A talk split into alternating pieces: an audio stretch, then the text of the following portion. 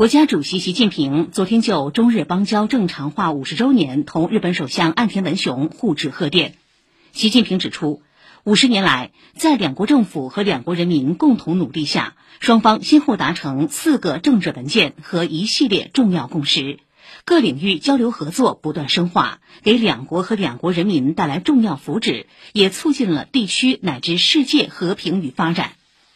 习近平强调，我高度重视中日关系发展，愿同岸田文雄首相一道，引领双方以邦交正常化五十周年为契机，顺应潮流大势，共同致力于构建契合新时代要求的中日关系。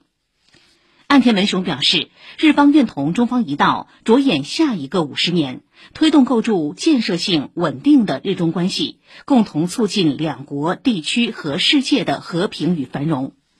同日，国务院总理李克强同岸田文雄互致贺电。